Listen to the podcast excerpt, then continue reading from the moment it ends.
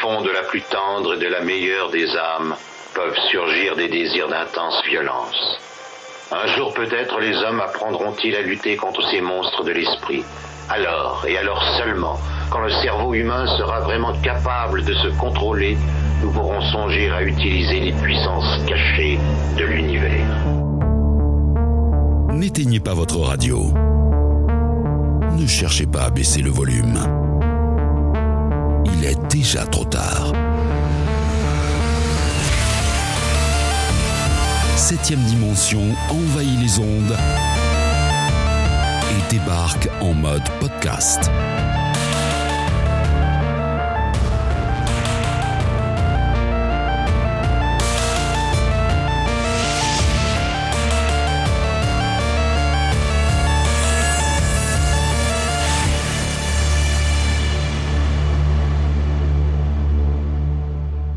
Et bienvenue dans ce tout premier épisode de la nouvelle mouture de 7ème dimension. Donc vous avez pu le voir, le générique a changé, le logo a changé, on a mis les petits plats dans les grands pour 2024 et j'attaque dès à présent cette vérif dédiée à l'éventreur de New York de Lucio Fulci en vous souhaitant mes meilleurs voeux pour cette année 2024.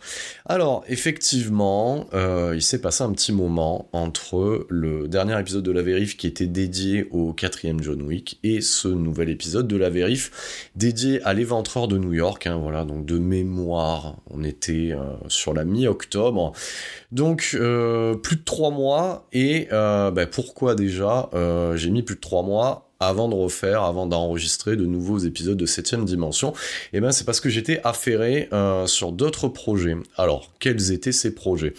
Comme vous le savez toutes et tous, euh, il n'y a pas que, je ne m'occupe pas que de 7ème dimension, donc j'ai deux autres émissions de podcast, dont une d'ailleurs qui est Metal Advisory, qui est dédiée à la musique extrême. Il n'y a pas eu un seul épisode l'année dernière, donc voilà, c'est pour vous donner le niveau.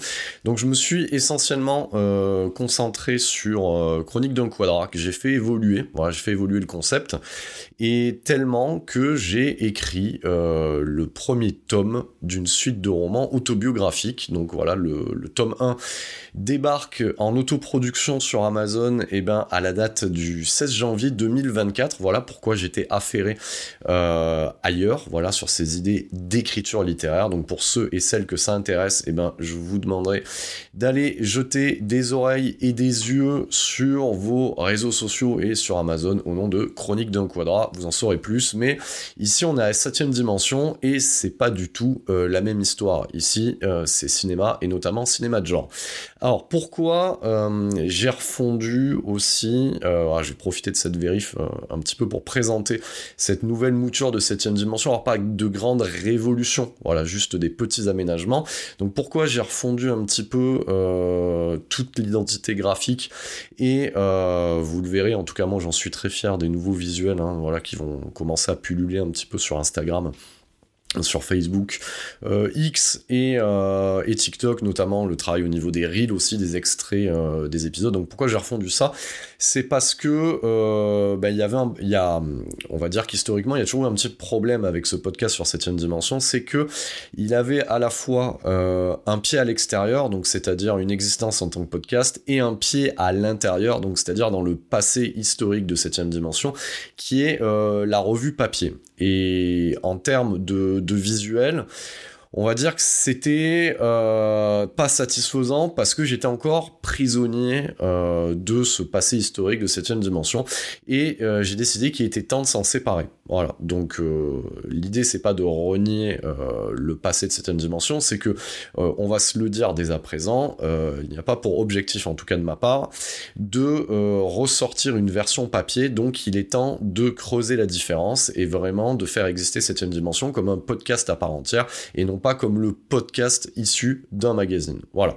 Donc on, va dire que le magazine papier avait 12 numéros, là on n'est pas loin d'une cinquantaine d'épisodes, donc il y a plus au final de matière côté podcast que du côté papier. Alors je ne sais pas si dans un futur, euh, alors qui est pas proche, mais plutôt euh, lointain, il n'existera pas une version papier, je n'en sais rien, mais en tout cas si elle devait exister, elle s'appuierait sur le podcast et non pas l'inverse. Donc voilà pourquoi j'ai voulu faire évoluer ce concept-là.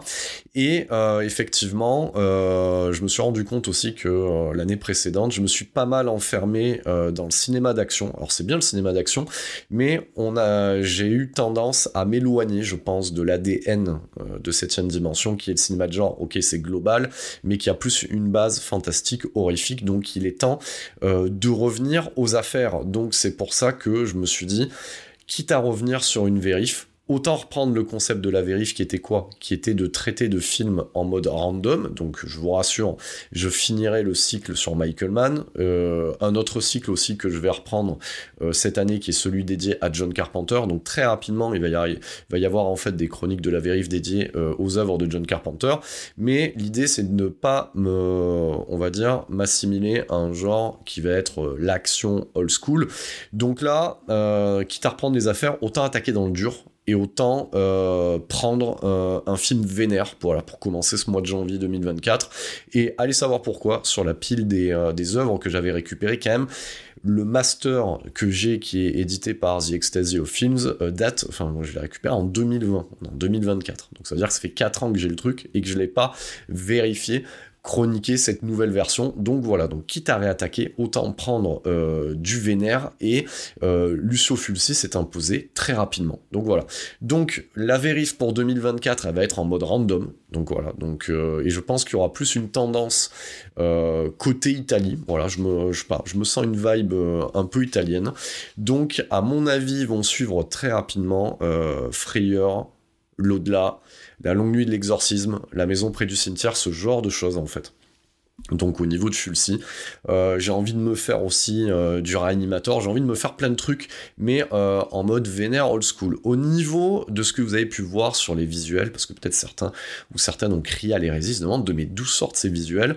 Euh, bon, voilà, ça c'est un secret pour personne. Pour les nouveaux euh, arrivants, bah, peut-être ça sera une nouveauté. Voilà, moi, je, dans mes activités professionnelles, euh, je bosse dans l'audiovisuel, donc j'ai très très très rapidement intégré les IA génératrices d'images dans certains process et j'en suis très satisfait au niveau de ce que ça peut produire, notamment pour Chronique d'un Quadra. Donc j'ai décidé en fait d'adapter ça et pour chaque film que je vais chroniquer, et eh ben, je vais refondre en fait, je vais m'inspirer et refondre et reproposer des visuels générés par IA et amener euh, autre chose en fait. Voilà, essayer de me démarquer un petit peu euh, au niveau de la concurrence et d'animer ces 10 visuels pour les reels parce que bon, j'ai remarqué, mine de rien, c'est un podcast, vous écoutez ça avec vos oreilles, mais euh, pour faire du retargeting, c'est-à-dire récupérer de l'audience quand on poste de la vidéo, et eh ben il faut que ça bouge en même temps que ça s'écoute. Donc voilà, pour euh, le concept. Voilà, le nouveau concept de septième dimension, c'est euh, reformuler les œuvres d'antan, voilà, à l'aide d'IA, les rechroniquer sur des nouveaux supports, voilà. Et on gardera aussi le concept des épisodes longs, et déjà, je peux vous le dire, voilà, j'avais annoncé voilà, j'avais annoncé que le prochain épisode long serait euh, dédié à la quadrilogie L'arme fatale. Honnêtement, euh, j'ai revu. Euh, donc, à l'avenir, il faudra que j'annonce moins de choses.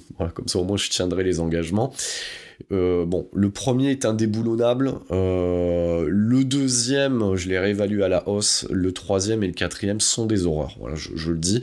Donc euh, j'ai mis euh, combien de temps? Le quatrième, parce que je crois que je ne l'avais jamais regardé, parce que je savais très bien, moi, je, l'affirme, euh, dès à présent que c'était Dobé, et j'ai dû le regarder en dix fois morceau. Enfin, ça a été d'une douleur et d'un supplice, voilà.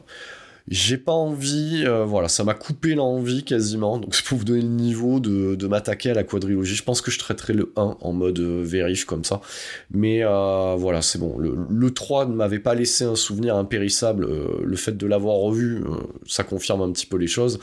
Donc voilà, j'avais pas envie non plus de faire une, une critique à charge, parce que je sais que certains et certaines aiment bien cette quadrilogie pour je pense, de mauvaises raisons. Voilà. Euh, enfin, moi, pour ma part, je vais être plutôt du côté de Shane Black. Je pense que ça aurait dû s'arrêter au deuxième. Bon, voilà. En tout cas, euh, sur un coffret de quatre films, euh, il y en a deux à jeter à la poubelle. Donc, donc voilà. J'ai préféré ne pas m'étendre. Et, rappelez-vous que dans les grandes heures, il y a plus de, il y a quasiment trois ans, quand je m'étais attaqué à la saga American Ninja, j'avais même pas pu aller jusqu'au bout de, du American Ninja 5 tellement c'était une douleur.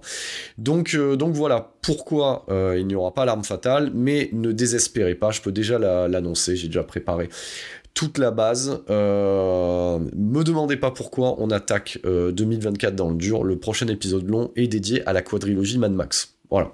Donc ça, euh, quitte à avoir du Mel Gibson, autant avoir du Mel Gibson qui envoie du bois et, euh, comme je le disais toujours, revenir se raccrocher euh, à l'ADN de base de septième dimension qui reste en fait l'horreur et le fantastique. Voilà. Depuis toujours, et ça permettra aussi de devancer la sortie de Mad Max Furiosa. je ne sais pas si vous avez pu jeter vos yeux sur cette bande-annonce, ça promet du lourd. Voilà, voilà pour le, point sur cette nouvelle version.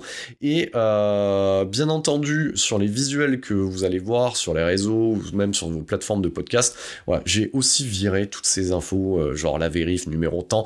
On s'en fiche, je vais pas faire ça euh, pendant 10 ans. Vous vous rendez compte, à un moment donné, on en sera.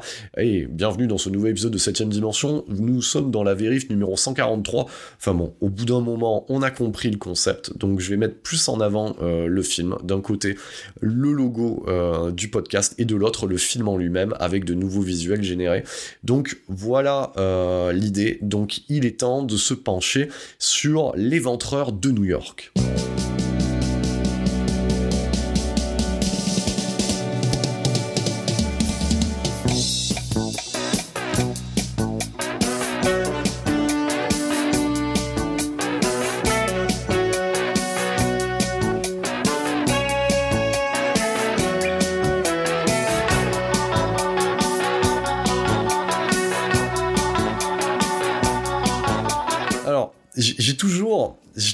Kiffé l'Italie. Voilà, quelque part. D'ailleurs, je vais, même me, faire un petit kiff. Je vais vous donner le, nom original euh, du film en italien.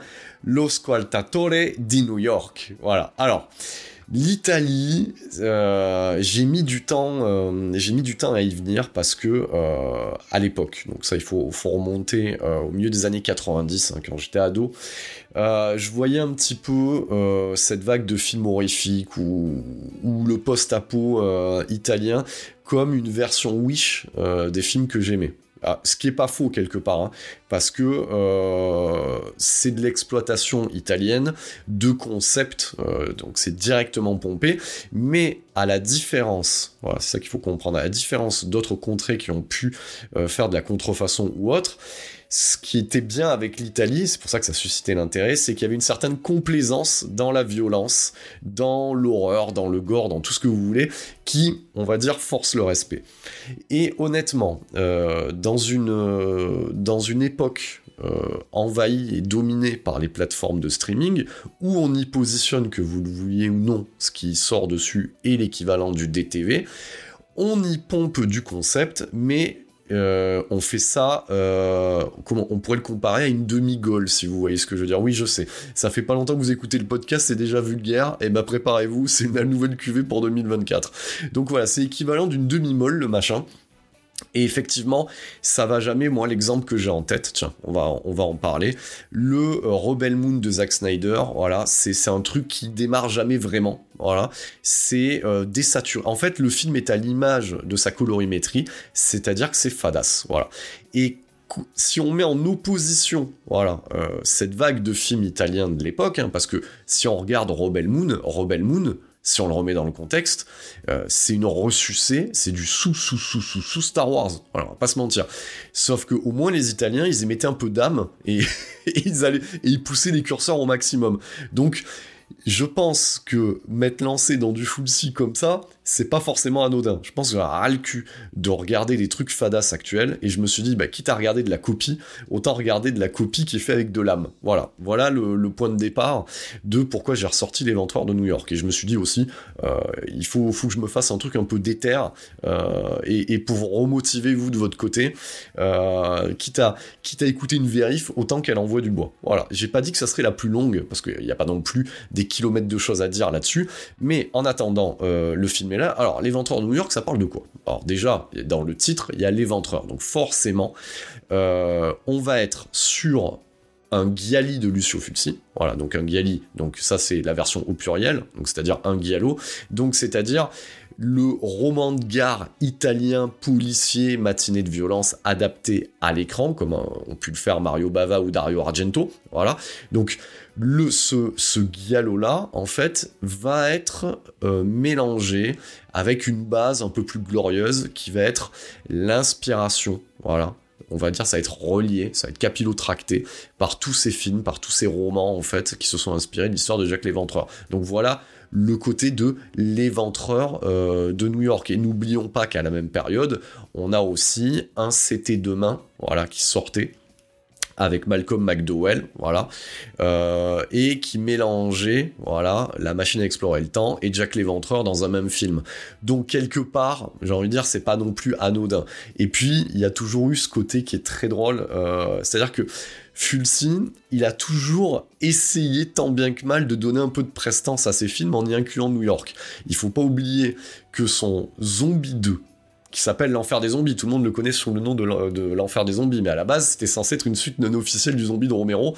Il y plantait très rapidement au début du film, voilà, pour après partir ailleurs, euh, sa caméra aux abords de New York. Donc c'est pas étonnant euh, que quelques temps plus tard, il décide de poser quasiment sa caméra pour, alors pas la totalité du métrage, parce qu'on va pas se mentir, hein, c'est tourné de la même manière qu'une euh, qu'une série française à la plus belle la vie, c'est-à-dire des extérieurs à Marseille et après tous les euh, tous les plans intérieurs sont faits ailleurs. Voilà, donc l'éventeur New York, c'est ça. C'est-à-dire qu'on a pas mal de plans qui sont tournés en extérieur et après, tout ce qui va être euh, ce qui se passe à l'intérieur du commissariat, les champs contre champs, les échanges de dialogue entre deux personnages, les chambres d'hôtel, etc. Tout ça euh, va être fait à Rome. Voilà. Donc, mais l'illusion est parfaite. On croit vraiment qu'il a tourné entièrement son film à New York. Et pour eux, comme c'est, ce sont des, c'est ça qu'il faut remettre en, perspective, comme le cinéma italien singe le cinéma américain. Hein, voilà, le western spaghetti, c'est à peu près ça. C'est raconter la conquête de l'Ouest en posant ses caméras en Espagne. Euh, là, euh, il y a une forme aussi, euh, voilà, ils ont une fascination pour, pour les États-Unis d'Amérique. Et n'oubliez pas aussi que un Sergio Leone ne passera, voilà, le, firmament, voilà, le point d'orgue de Sergio Leone, c'était une fois l'Amérique. Voilà. Donc, c'est le but, c'est de quasiment raconter l'histoire des États-Unis poser sa caméra là-bas.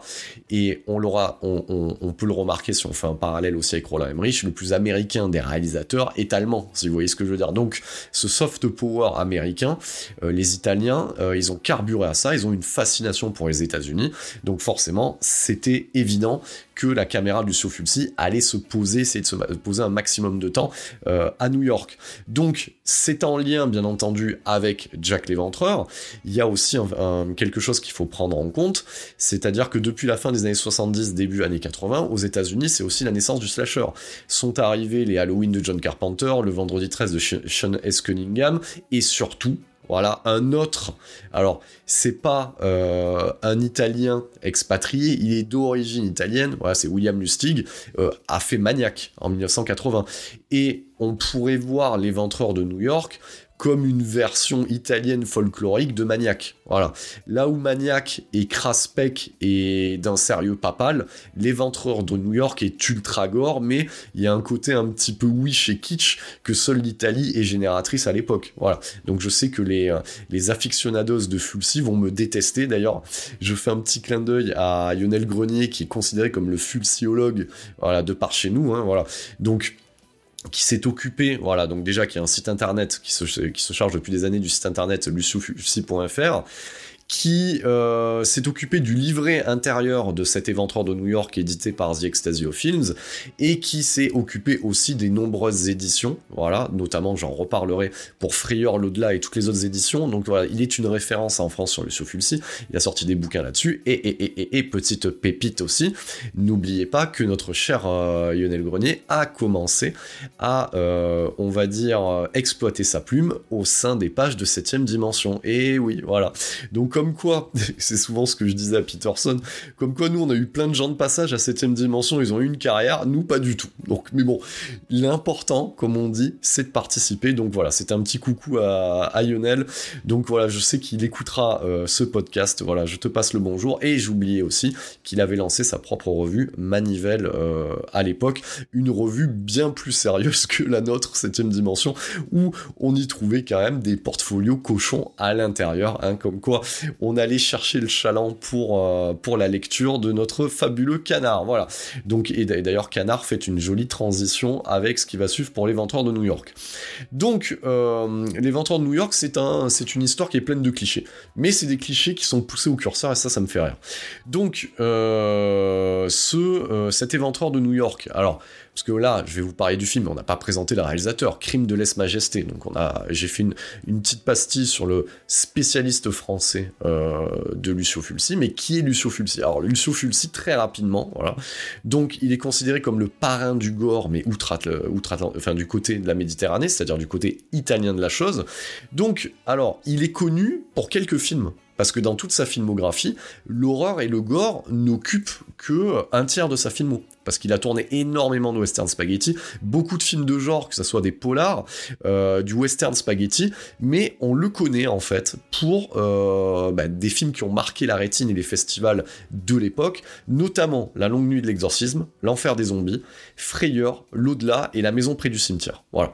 Donc Petite info, euh, Peterson a toujours, quand nous on était euh, ados, il est tombé amoureux de Lucio Fulci, de l'Italie et de ses débordements gore tellement que, que le gars, à 18 piges, je m'en rappelle, il était très fier de, de porter un, un t-shirt avec une tête de zombie avec marqué en rouge, voilà, sur fond noir, Lucio Fulci is alive. Voilà, ça c'était son. Et d'ailleurs, euh, il m'a confirmé l'avoir toujours en bon état 20 ans plus tard, ce t-shirt-là. Donc, euh, force et respect, euh, Peterson. Donc voilà.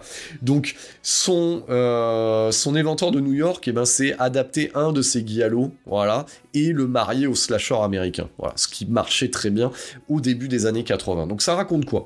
Donc on va y suivre, voilà, le quotidien dès le départ du lieutenant Fred Williams, incarné par Jack Edley, qu'on a pu voir dans Laurence d'Arabie. Alors ce mec-là, en fait, il a une tête où tu te dis, bah tiens, je l'ai vu partout, il est connu, mais en fait pas tellement. Voilà, donc euh, donc euh, et c'est un un commissaire. Alors j'aime bien parce que bon, dans le polar, il y a des clichés, mais alors là ils sont poussés avec le curseur.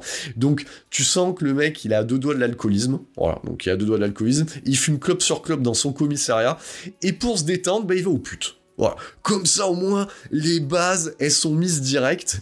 Et euh, histoire que ça soit bien patriarcal, le truc, moi j'aime bien.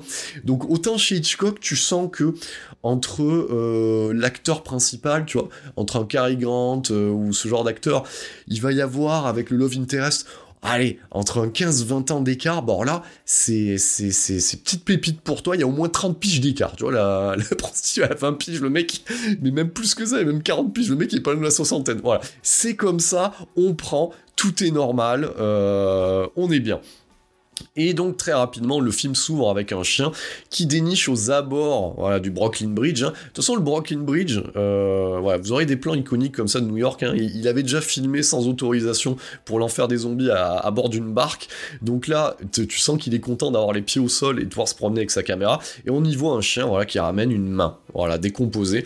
Et donc euh, très rapidement, on mène l'enquête. Et euh, bon t'as compris en fait que l'acteur principal il va pas s'emmerder donc euh, donc le la notion de tueur en série n'est pas encore évoquée mais on y parle de maniaque voilà on y parle de psychopathe et vous verrez que ce lieutenant sera très rapidement affublé d'un psychologue qui euh, va permettre de combler les failles du scénario et d'amener euh, un côté présilence des agneaux à la chose. Donc ça c'est très bien. Donc donc notre tueur parce que notre tueur même s'il est à New York il est quand même infusé d'origine italienne. Donc, je vous le donne en mille, il va s'attaquer qu'à des jeunes femmes. Qu'à des jeunes femmes euh, entre 18 et 20 ans. Voilà, c'est à peu près ça. Voilà, donc euh, voilà l'histoire. Donc, euh, et, il, y, va pas avec le dos de la cuillère. C'est ça qui est quand même, c'est ça qui, force le respect dans ce film-là. Alors, dès à présent, on va le dire. Alors, du coup, je sais que Lionel Grenier, dans son, dans son fascicule intérieur, a pris à contre-pied la critique de l'époque qui avait traité le film de misogyne. Bon, il y a quand même beaucoup de gratuité dans ce film qui n'a rien à voir. Et honnêtement, ça serait quand même, euh, on, va, dire, du mauvais esprit que de dire quand même qu'il n'y a pas une volonté d'y aller franco quand même. Bon, je développerai par la suite hein, euh, ce côté euh, misogyne du film, mais quand même c'est là. On peut pas le nier. Hein. Quand même, il y a des trucs, c'est d'une gratuité. le film, de toute façon, honnêtement, quand je vois qu'il était interdit au moins de 16 ans à l'époque, ça, ça frôle la pornographie à bien des moments. Et si ce film sortait aujourd'hui dans la temporalité sociétaire euh, qui est la nôtre, autant vous dire qu'il y aurait des manifestations dans la rue. Donc, donc regardez ce film aujourd'hui, c'est presque l'équivalent de regarder un film qui s'est changé sous le manteau. On serait presque euh, dans, dans l'Union soviétique quand ça s'est changé Rocky 4 sous le manteau, si vous voyez ce que je veux dire. Donc, euh, du coup, alors ce tueur, eh ben, il s'en prend euh, à de très jeunes femmes et, euh, et, il va commencer à revendiquer ses crimes en prenant, parce que sinon on s'amuse pas, une voix nasillarde de canard. Voilà, ça va donner ça coin-coin. Voilà, il va appeler le, le, commandant. Voilà, il va, il va parler comme ça. Alors, effectivement, bon, moi, je, vous l'avez compris, moi j'adore la VF, donc du coup, c'est un film que j'ai regardé en VF, et elle manque pas de sel.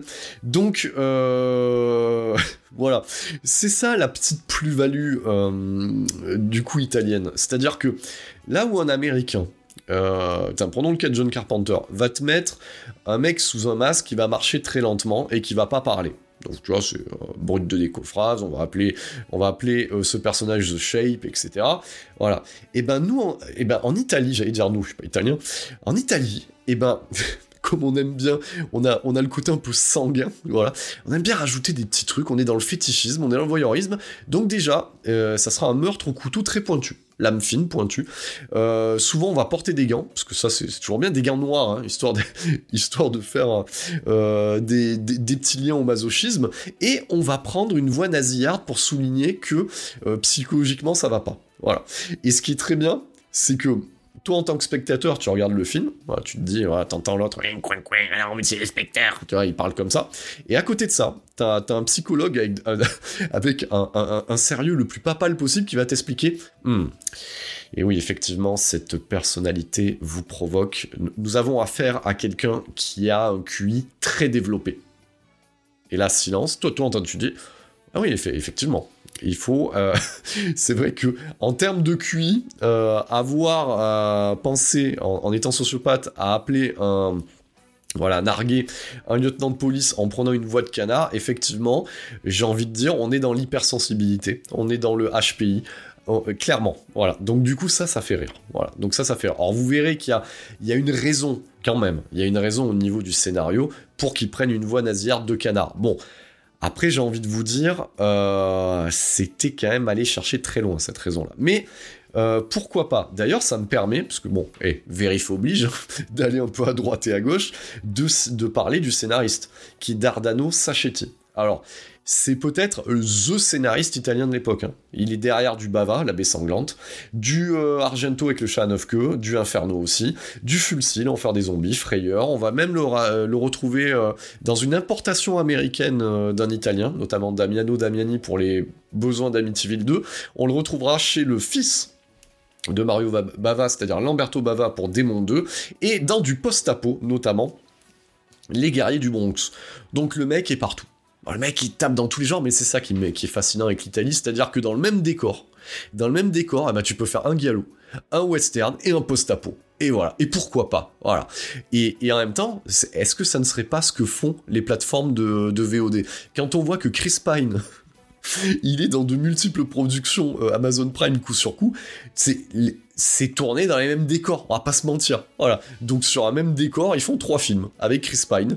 Donc euh, voilà, j'ai même pas besoin de les voir, vous avez juste à regarder les bandes annonces, vous avez l'impression que c'est trois fois le même film. Voilà. Donc, euh, alors qu'est-ce qui est... pourquoi ce film vaut le détour? Alors déjà, il fait à peu près une heure et demie. Donc ce qui parle les temps qui courent force le respect. Une heure et demie, c'est la garantie, euh, on va dire, de pas se faire chier. Voilà, donc déjà, et c'est vrai que ça, manque, hein, les films de 90 minutes. D'ailleurs, euh, aux dernières nouvelles, un de mes fidèles auditeurs m'a posé la question, je n'ai pas répondu euh, en MP, est-ce que j'avais aimé Expandables 4 Eh ben oui, voilà. Et justement parce que il est proche des 90 minutes, ce qui fait toujours plaisir. Voilà, donc au moins comme ça, cher auditeur, tu auras la réponse euh, à ta question. Donc, euh, donc euh, pourquoi Alors, je viens de le dire, déjà, ça a duré, et, et c'est aussi parce qu'on est dans de la pure exploitation, et quand l'Italie fait de l'exploitation, tu en as plus que ce que tu es venu chercher. Voilà. Donc, autant vous dire que ce qui avait marqué à l'époque, c'était notamment pour les scènes gore. Et ça n'y va pas avec le dos de la cuillère. Donc, c'est-à-dire que ce, ce, tueur qui manie l'arme blanche va se permettre, parce que il y a de films qui se permettent les pires outrages euh, sur une victime. Celui-là en fait partie. Donc on a euh, un, euh, un maniaque qui s'en prend aux femmes et notamment à la féminité. Donc ça veut dire quoi? Ça veut dire qu'il va s'attaquer à la fois en externe et en interne, vous allez voir là où je veux en venir, au symbole de la féminité. Donc ça n'hésite pas à... comment on pourrait dire ça, à couper très lentement en plan séquence du téton à, à coup de lame de rasoir. Ça éventre au niveau du bas-ventre. Ça prend, ça, ça met même des coups de, de tesson de bouteille dans le vagin de la victime. Non, non, ce que je vous raconte se passe vraiment euh, dans le film. C'est ultra bourrin. Et, et c'est, enfin, c'est bourrin et gratuit pour pas grand chose en fait. Voilà. Et à côté de ça, parce que l'idée c'est pas non plus de, tout spoiler, hein, euh, voilà. Et à côté de ça, voilà, il y a, et c'est pour ça que je le dis qu'il y a des, il y a, quand même une forme de complaisance gratuite du film, et à côté de ça, il y a plein de, on va dire, de, storylines secondaires qui ne servent à rien le récit. Voilà. Donc, pour exemple, donc voilà, on va, on va poser la structure narrative euh, de l'œuvre. Donc, on va suivre, euh, on va dire, l'enquête du lieutenant euh, Fred Williams, donc les victimes s'amoncellent, et au, fur et à mesure, eh ben des fois, euh, va décider, euh, alors tu sais pas au début, tu regardes un peu le film, il s'attarde sur le personnage notamment d'une quadra, parce que je pense que c'est une quadra ou à la frontière, donc qui est dans une relation libre avec son mari, donc riche mari, et elle se balade de cinéma porno en chambre d'hôtel et va chercher un petit peu le grand frisson. Voilà, donc c'est à peu près l'idée. Donc tu suis ce truc-là, et euh, bon, t'imagines que dans un film comme Les de New York, elle va finir en victime, mais c'est pas forcément évident, donc des fois, il y a des scènes qui sont complètement gratuites, tu te demandes à quoi ça sert en fait. Donc, euh, bien entendu, comme c'est un guialo, euh, Fulci nous amènera sur des fausses pistes. Donc, euh, cette quadra va côtoyer un homme qui a l'habitude de fréquenter les cinémas porno de la 42e rue. Donc, d'ailleurs, soit dit en passant, c'est un film qui s'inscrit clairement dans la temporalité du maniaque de Lustig, donc ce sont les mêmes ruelles crasseuses, et euh, on y voit un New York qui n'existe plus, hein, parce que cette 42e rue matinée euh, de Mac et de cinéma porno a complètement disparu, déjà, vous pouvez le voir dans les œuvres qui sont tournées à New York aujourd'hui, et même pour mettre rendu à New York, si vous y allez, vous verrez que euh, ça n'a plus d'existence. Donc voilà, les seuls témoins de cette époque-là sont ces films-là, et les, premières œuvres de Martin Scorsese, qui sont des témoignages d'un New York qui n'existe plus, voilà, notamment Main Street euh, et Taxi Driver. Donc euh, effectivement, euh, on va suivre cette quadra, va se retrouver dans un cinéma porno. Alors euh, et du coup, ça va choquer certains des hommes présents dans la salle, parce qu'ils n'ont pas l'habitude de, voir une femme euh, regarder la même chose qu'eux. Et euh, quand je dis cinéma porno, c'est plutôt théâtre porno, parce qu'on y voit de manière très complaisante. Merci Lucio Fulci. Donc autant vous dire que le film est paradin là-dessus. si vous cherchez de la fesse, vous allez en avoir pour votre argent. Je ne crois pas, chères auditrices. Alors après, on va dire que nul n'est prophète en son pays. Euh, je ne crois pas que ça soit un film euh, qu'on puisse apprécier d'un point de vue féminin. N'hésitez pas euh, à me partager votre ressenti si vous l'avez vu, mesdames. Mais effectivement, voilà, c'est quand même un film qui est clairement orienté sur le côté voyeur. Donc, on, donc Fulci va gratuitement dans le sens où on va avoir ces scènes qui se passent. donc, c'est de la prestation en live où des gens observent d'autres gens faire l'amour et à l'intérieur il y a cette quadra voilà, dans le public qui regarde et, euh, et qui commence en fait euh, quasiment à se masturber. Alors, ce qui est fou avec ce film, parce que je l'avais oublié, c'est que euh, on est limite hein, quand même. Hein. On est limite, hein. on est un cran au-dessus de ce que ferait, euh, de ce que faisait un certain cinéma érotique avec les manuels par exemple, qui passaient euh, sur feu, sur M6 à l'époque. J'allais dire feu M6, voilà. Sur M6 qui était, on va dire qu'il y avait une autre, on, va dire qu'il y avait d'autres programmes qu'aujourd'hui. C'était pas accès télé-réalité, si vous voyez ce que je veux dire. Donc il y avait les jeudis d'angoisse, il y avait, il y avait le film érotique je sais plus, c'était le, je crois que c'était le dimanche soir, ouais. Très typé pour les, pour les couples qui baissent plus, c'est à peu près ça l'idée, il me semble, hein, en termes de programmation. L'intelligence du directeur des programmes. Et, euh, effectivement, euh, voilà, il y a une forme de complaisance, ça n'amène à rien en fait. Alors vous pouvez me dire que si ça amène une fausse piste avec euh, un homme qui a qui manque deux doigts à la main, mais t'as très bien compris que c'est trop visible, parce que le but d'un galop, c'est qu'on garde en fait l'énigme sur le tueur, et là on te le montre, donc bon, effectivement, euh, c'est complètement couillon. Voilà. En même temps, comme je disais, le maniaque de Lustig était sorti, et avec maniaque, on voit directement euh, Joe Spinell. Mais bon, effectivement, on a ce côté-là, euh, et on va suivre cette même quadra. Alors, à noter peut-être aussi, euh, ça, je n'en sais rien, mais quand même, euh, c'est à se poser la question. N'oubliez jamais que le cinéma est aussi un exutoire pour les auteurs euh, derrière la caméra. C'est à se demander quelque part parce qu'au final, les pires choses qui, qui, arrivent dans le film arrivent à une prostituée un peu jeune et à la quadra c'est à se demander euh, quelle était la vie sentimentale de Fulci à l'époque. Moi, je miserais quand même euh, sur le fait que ça ne devait pas aller dans son couple, s'il y avait couple à l'époque. Voilà, c'est pas un sujet que j'ai creusé, c'est pas quelque chose que je maîtrise. Hein. Lionel, tu reviendras vers moi euh, en commentaire de cet épisode, mais autant, autant de focus sur le quadral, cette relation libre, voilà, il y a une volonté euh, de critiquer, de donner son avis. Enfin, voilà, ça va pas. Je pense que ça va pas chez Fulci euh, à l'époque. Et effectivement, il y a cette scène qui con, sert à rien hein, techniquement. Euh, autant la montrer dans le cinéma, dans, dans cette espèce de théâtre porno, avec cet homme qu'on suspecte, voilà, ça peut amener quelque chose. Pourquoi pas? Voilà. N'oubliez pas aussi que qui dit Giallo dit slasher, donc il y a le côté puritain de la chose. Ça veut dire que euh, dans le cinéma horrifique, cet attrait au sexe est puni. Dans une société puritaine, le slasher sert à ça. Donc effectivement, de montrer un personnage qui s'adonne à ses plus bas instincts, entre guillemets, ben, va être puni. Donc oui, il y a une certaine forme de morale, mais là, il y a d'autres scènes qui contredisent ce truc-là. À un moment donné, on la voit aller dans un bar et elle se fait quasiment euh, doigter sous la table par un orteil d'un Mexicain, tu vois ce que je veux dire. Donc ça, c'est totalement gratuit. Et avec euh, cette mise en scène très caractéristique de Lucio Fulci, qui est très dans le crash zoom, avec, euh, avec ses zooms débulés très rapides en fait. Et là, on a des champs contre champs entre le visage de, de ces hommes-là, l'entrecuisse de la, de la quadra. Donc ouais, effectivement, tout ça, c'est gratos en fait. Voilà, tout ça c'est gratos. Comme, euh, comme le fait que celle qui subira le pire outrage soit euh, la jeune prostituée du lieutenant euh, du lieutenant Williams. Voilà, ça c'est donc gratuit. Voilà.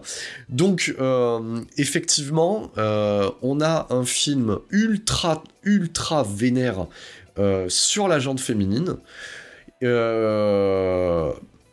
cette question de la misogynie, alors après, bien entendu, le Fulci est un petit malin, donc euh, tel un funambule, il est sur un, mince filet, effectivement. Donc, euh, il y a une volonté d'y aller, de choquer, de provoquer, mais en même temps, quand même, euh, on va pas se mentir, ça l'est clairement ça l'est clairement. Voilà, donc il n'y a pas à du cul sur ce truc-là par rapport aux exemples que je vous ai donnés. après, ce qui est peut-être un peu dommage, voilà. Et ce qui fait, le film, ça n'enlève rien à la puissance visuelle du film. Après, pour moi, ça restera un sous-maniaque. Voilà, ça n'atteint pas euh, le paroxysme de maniaque, parce qu'il lui manque en fait une chose importante, c'est une musique. Et c'est là où des fois, euh, voilà, le, cinéma d'exploitation italien se tire une balle dans la jambe. Donc, pour, euh, pour un groupe comme les Gobelins, où Dario Argento fait bien le taf, ou un Mario Bava fait bien le taf, voilà, euh, ben là, on a une musique, une musique de Francesco De Massi, qui est euh, quelqu'un qui a, fait de la musique au kilomètre pour des peplums, pour des westerns, euh, pour du polar, etc. Et, et, par moments, dans des scènes de poursuite, dans des métros craspec ou quoi, on va avoir une musique de type disco. Voilà. Donc, une musique, on va dire presque enjouée, qui dénote complètement euh, avec l'ambiance craspec de l'image. Donc, au final, c'est à se demander le pourquoi du comment. C'est presque, alors je vais faire une spoiler euh, sur ce que je dirais sur la, la, quadrilogie Mad Max, c'est pas à sa place. C'est un peu comme la musique de Maurice Jarre dans le Mad Max 3 dans Town. Voilà, c'est pas à sa place. Voilà. Et c'est dommage parce que ça sort du film. Parce que dans ce film-là, et c'est ça aussi peut-être le côté fascinant qu'il y a, c'est-à-dire qu'il y a une certaine forme de désinvolture dans, euh, dans l'ultra-violence parce que euh, les motivations euh, du tueur, alors j'ai pas envie non plus de trop spoiler parce que euh, ça serait bien aussi peut-être à ceux qui ne l'ont pas vu que ça vous donne envie peut-être de le regarder. Donc bah, bien entendu, je, parle, je parlerai aussi de l'édition qui est, qui est sortie en Blu-ray. Donc il y a quand même, voilà, sans trop spoiler.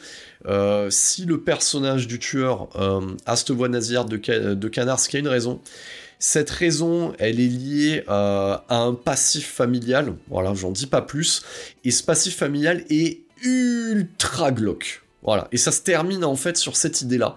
C'est ultra glauque pour ensuite revenir sur un plan de New York avec une musique disco. On passe du coq à l'âne. Euh, c'est presque schizophrène, si vous voyez ce que je veux dire. Donc, euh, honnêtement, pour moi, c'est une œuvre que, alors vous l'avez vu sûrement en story sur Instagram, sur ceux qui ont vu. Euh, j'ai le film en VHS d'origine. Voilà, j'avais acheté ça dans un vidéoclub à l'époque, donc euh, peut-être qu'un jour ça vaudra des sous, on ne sait pas. Pour les collectionneurs, en tout cas, n'hésitez pas à m'envoyer vos, vos, enchères, hein, du coup en MP. c'est un film qui mérite. c'est à voir Honnêtement, c'est à voir. C'est pas le truc qu'on regarde à chaque fois.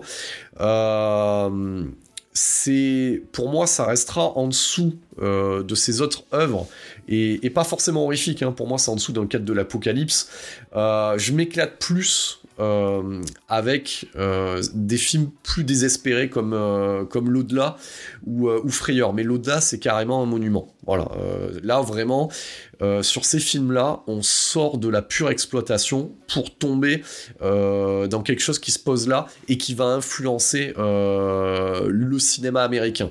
Là, ça paie un peu son tribut, ça et c'est ça fonctionne. La petite plus-value, c'est le côté ultra bourrin, mais euh, effectivement, c'est d'une gratuité à toute épreuve. Ça peut provoquer la répulsion chez certains et certaines. En même temps, à l'heure des euh, Human Centipede et Serbian Film, j'ai envie de vous dire, c'est peut-être largement plus fréquentable. Euh, que ce type de film euh, que je n'apprécie pas euh, forcément.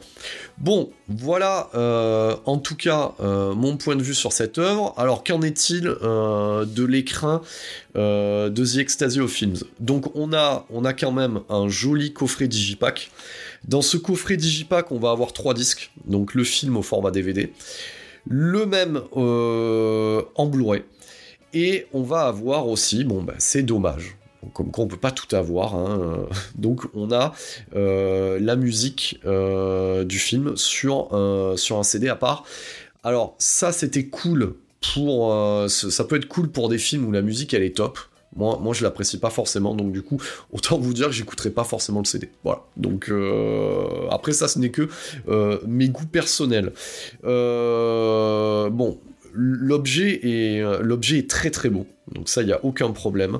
Le fascicule intérieur euh, dédié à l'œuvre, donc il y a à la fois quelque chose qui est fait par Lionel Grenier, où euh, il va vraiment amener beaucoup d'infos sur la production en elle-même, mais globalement c'est quand même ce qui en ressort, c'est un tournage qui s'est fait rapidement et bien. Voilà, donc comme, comme le font les Italiens et comme, et comme le, faisaient aussi les Hongkongais à l'époque hein, sur le, sur le Wuxupan Movie, et on a une autre partie qui est plus dédiée euh, à, on va dire, aux références à Jack l'Éventreur et sur les films dédiés à Jack l'Éventreur, qui est signé Alain Petit. Donc, en tout cas, en termes de, au niveau de l'écrit, au niveau du fascicule, c'est de haute volée et on a pris les bonnes personnes pour en parler. Voilà. Ce qui n'est pas forcément toujours le cas euh, chez les éditeurs francophones, mais du côté de The Ecstasy of Films, on sort pas non plus énormément de films chaque année, mais quand on le fait, on le fait bien. Voilà. En termes de master, en termes, euh, on va dire d'autoring Blu-ray, etc., la navigation dans le menu, les thématiques au niveau des coupures de journaux, tout ça c'est propre. Franchement, c'est bien. Moi, j'adore quand euh, on travaille, on va dire, le contenu et le contenant. Voilà, donc tout est suivi et la navigation est propre et ça amène une espèce de profondeur, un côté un peu investigation. Donc, au final, c'était bien trouvé. C'était bien trouvé. Alors, petit bémol, parce qu'il y a toujours un bémol, si le master en Blu-ray il claque, euh, moi, j'ai pu noter un problème sur ma copie. Alors, ben, ben forcément, le film, je l'avais récupéré en 2020, je le chronique en 2024. Bon, j'essaierai de voir avec. Euh, j'enverrai quand même un petit mail, euh, on va dire, à, la direction The Ecstasy of Films. Bon, il y a un problème sur le changement de couche du Blu-ray, donc c'est-à-dire que sur le chapitre 8, ben, ça bloque.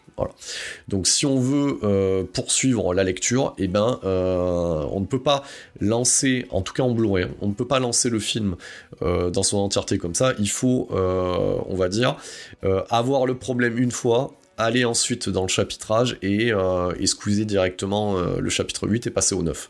Bon, ça va, il se passe pas énormément de choses, mais euh, je vais voir si je pourrais, euh, je vais notifier. Alors peut-être que l'information était remontée, moi j'arrivais après la guerre, mais euh, en tout cas voilà, il y a un problème sur le changement de couche, donc c'est dommage. le truc sortait quasiment de sous blister, donc voilà, c'est une première fois que je le vérifiais ça n'enlève rien au travail éditorial. Après, je sais que pour en avoir discuté, euh, mec qui raconte sa vie, euh, avec Peterson euh, hier soir, il m'expliquait que bon nombre d'éditions aujourd'hui en Blu-ray 4K d'éditeurs francophones ont des problèmes sur le passage de la troisième couche, par exemple. il m'expliquait qu'une fois sur deux, c'est un retour de galette pour se faire réexpédier une nouvelle galette où le pressage est réussi.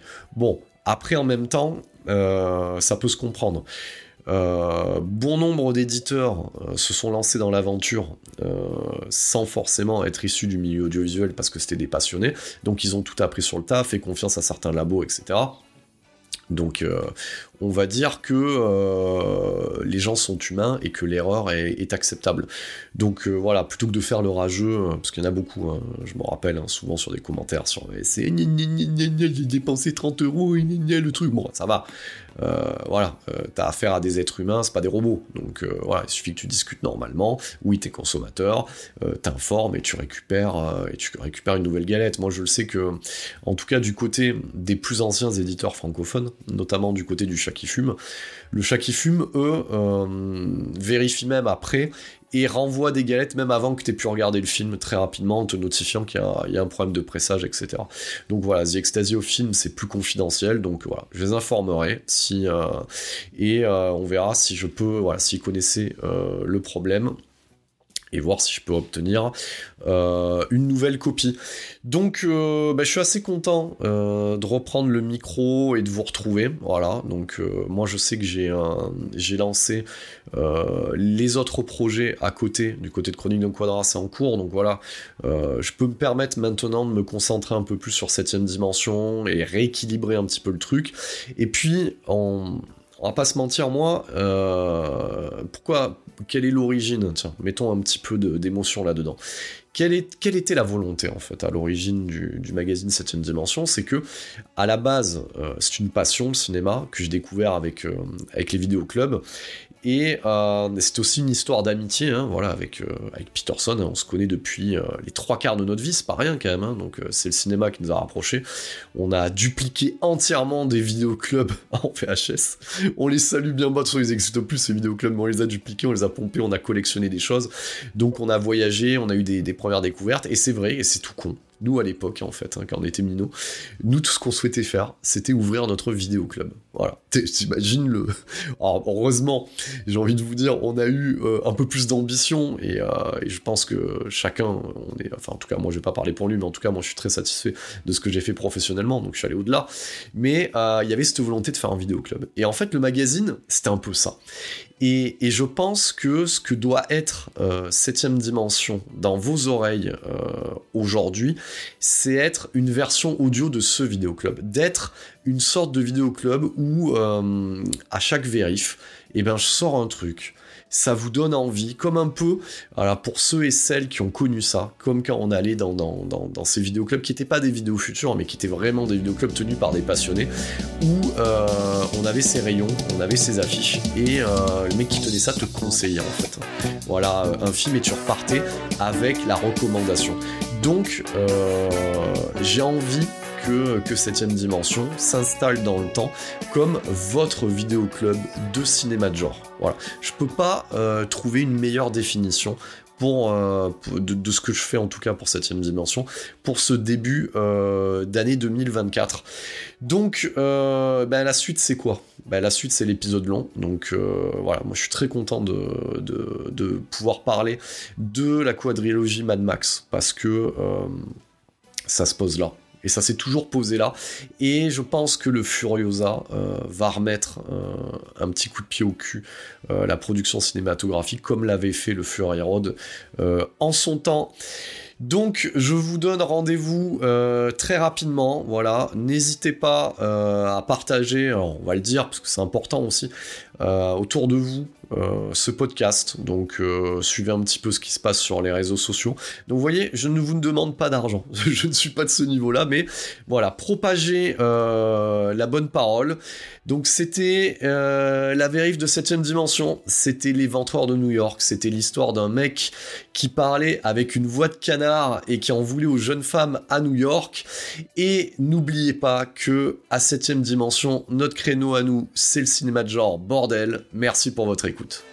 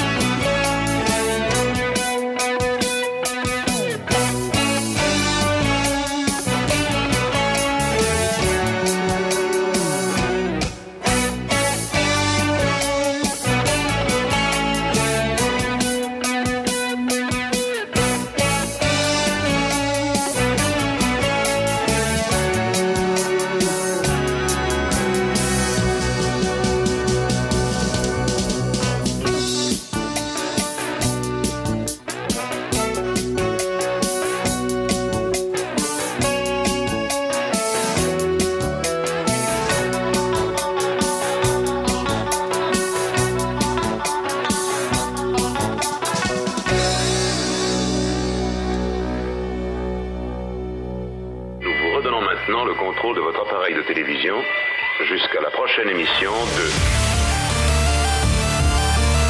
Septième dimension en mode podcast.